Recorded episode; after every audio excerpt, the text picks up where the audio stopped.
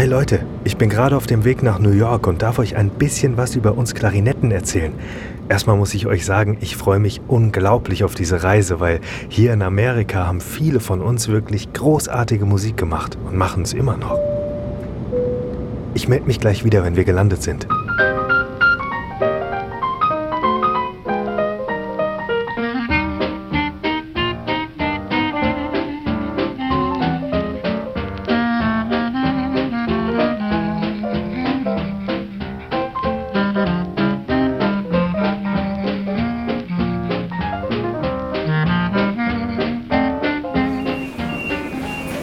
Vorne ist meine U-Bahn. Ah, Geschafft. Wisst ihr eigentlich, wie das mit uns Klarinetten alles angefangen hat? Mit einem Instrumentenbauer in Nürnberg, Johann Christoph Denner.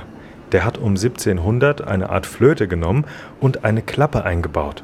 Bei einer Flöte drückt man ja alle Löcher mit den Fingern zu und mit dieser Klappe konnte man dann überblasen. Das heißt, durch höheren Luftdruck in ein höheres Register springen. Tja, und so hat Johann mal eben die Urklarinette erfunden. This is a World Trade Center bound E-train. The next stop is 42nd Street, Port Authority Bus Terminal. Das ist meine Haltestelle, ich muss hier raus. Am Anfang hatten wir noch einen recht begrenzten Tonumfang, doch einer wollte mehr. Wolfgang Amadeus Mozart. Der sagte eines Tages, Ich brauche halt vier Halbtöne mehr nach unten. ja, und wenn Mozart das sagt, dann wird es auch gebaut. Die Bassettklarinette.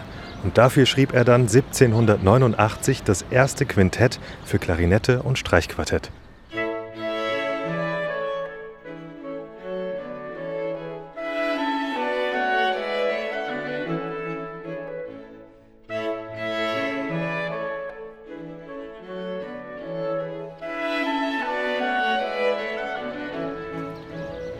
Ich bin eine moderne Klarinette in B und habe einen Tonumfang von über vier Oktaven.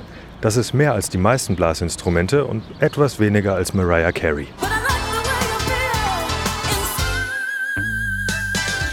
Jetzt ich. Entschuldigung, ich habe heute noch gar nicht gespielt. Der Ton entsteht bei mir durch ein Mundstück mit einem Holzblättchen. Und das macht mich, im Gegensatz zu Mariah Carey, zu einem Holzblasinstrument. Übrigens sind Saxophone aus dem gleichen Grund auch Holzblasinstrumente, obwohl sie hauptsächlich aus Metall bestehen.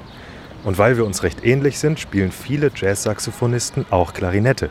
Michel Portal spielt sogar Bassklarinette.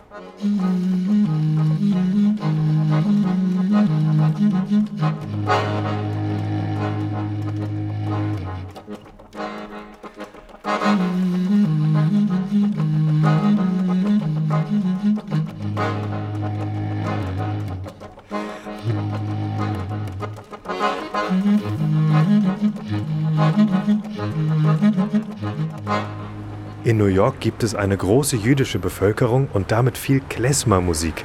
Das ist eine Volksmusik, die auf allen möglichen Festen gespielt wird und wir Klarinetten sind dabei das wichtigste Instrument. Und hier hat der sogenannte König des Klezmer, Giora Feitman, in den 70ern seine Solokarriere begonnen. Er spielt immer noch und ist auch viel in Deutschland tätig. 2001 hat er das große Bundesverdienstkreuz als Botschafter der Versöhnung bekommen. Der damalige Bundestagspräsident Wolfgang Thierse sagte, Feldman würde es gelingen, mit musikalischen Mitteln Menschen zu Freundschaft zu verführen und Mauern zu überwinden. Klingt ziemlich gut, oder? Das hören wir uns jetzt mal an.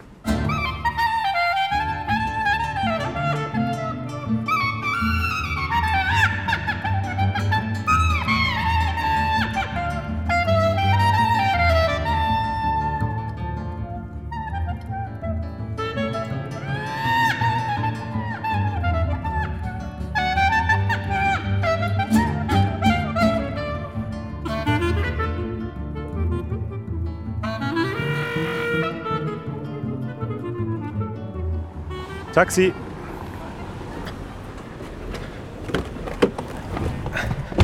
So, wir fahren jetzt ins Birdland, weil da nämlich heute Abend.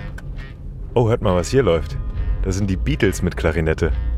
When I get older, losing my head many years from now, will you still be sending me a Valentine? Birthday greetings, bottle of wine. Thank you. Jetzt sind wir da. Das Birdland. Hier werden wir gleich Anat Cohen live sehen. Sie kommt aus Israel und ist 99 nach New York gezogen.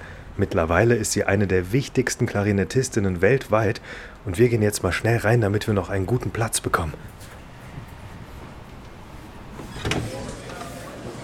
Okay, jetzt geht's los.